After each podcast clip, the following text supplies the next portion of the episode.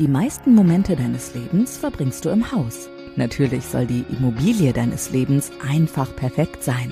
Doch wonach entscheidest du? Worauf kommt es an? Förderungen, Investitionen, Altersvorsorge, Modernisierung. Wie gehe ich vor? Arns Immo-Gedanken. Der Podcast mit der Lizenz zum Kaufen für deine sichere Kaufentscheidung. Mit Arndt Gerhards, dein persönlicher Immobilienexperte.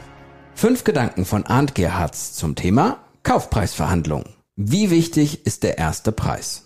Da gibt es zwei Ansätze. Also natürlich ähm, kann man mal davon ausgehen, wenn ein seriöser Immobilienmakler dabei ist, dass der Kaufpreis schon, der da als Angebotspreis steht, eine realistische Größe darstellt. Und das sollte auch schon die Grundlage sein, zu sagen, ich bin auf einem realistischen Niveau unterwegs, ich habe mir die Immobilie angeschaut und natürlich möchte ich für meinen Vorteil verhandeln. Dann gibt es aber welche, die meinen dann, ich habe es schon erlebt, äh, einen irgendwelche Excel-Aufstellungen zu schicken, wo die dann argumentieren, dass der Kaufpreis ja 200.000 Euro billiger sein müsste. Jetzt mal überspitzt äh, formuliert. Das sind natürlich dann Sachen, die nicht auf Erfolg aus sind, dass man die Immobilie bekommt. Also lange Rede, kurzer Sinn. Man kann durch einen schnellen Preisvergleich gucken, ist der Preis in der Region gerechtfertigt mit den Eindrücken aus der Besichtigung oder ist er total überzogen oder mache ich vielleicht einen Schnapper. Wie viel kann man im Durchschnitt verhandeln?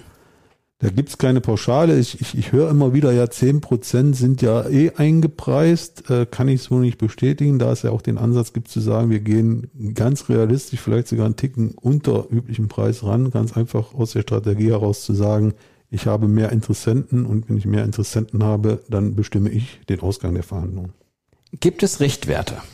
Äh, ja, natürlich. Es gibt Richtwerte, die werden auch umfassend erstellt in den Grundstücksmarktberichten, die jährlich von den einzelnen Kommunen, Kreisen rausgegeben werden, von den Gutachterausschüssen. Da gibt's Grundstücksmarktberichte und da kriege ich Infos über Bodenrichtwerte, da kriege ich Infos über Immobilienrichtwerte, über Quadratmeterpreise, wie ich eine Vergleichswertberechnung anstelle, steht da alles drin. Gibt's auch meistens kostenlos in nrw.boris.nrw.de. Was ist die Aufgabe des Maklers? Wenn man, wenn man die, die, die Definition des BGB äh, sieht, dann heißt es, der Makler äh, bietet die Gelegenheit zum Abschluss eines Kaufvertrages. Nicht mehr, nicht weniger.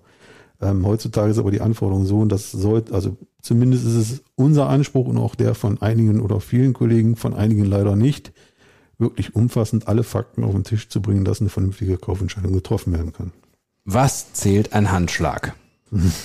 ähm, es zählt immer noch, aber es zählt leider auch nicht manchmal nichts mehr. Ähm, so von, da, von daher sind wir eben im Immobilienbereich, wir müssen es notariell beurkunden. Und ganz salopp, bis dahin ist eigentlich auch jeder Handschlag uninteressant. Arns Immo-Gedanken, der Podcast mit der Lizenz zum Kaufen. Fühle dich bereit für deinen Hauskauf mit dem Immo-Führerschein und sichere dir so die Investition deines Lebens ab. Mit Wissen, das für immer auf dein Entscheidungskonto einzahlt. Mit einem Klick wirst du reich an Know-how über arndgerhards.com. Sicher ins eigene Haus.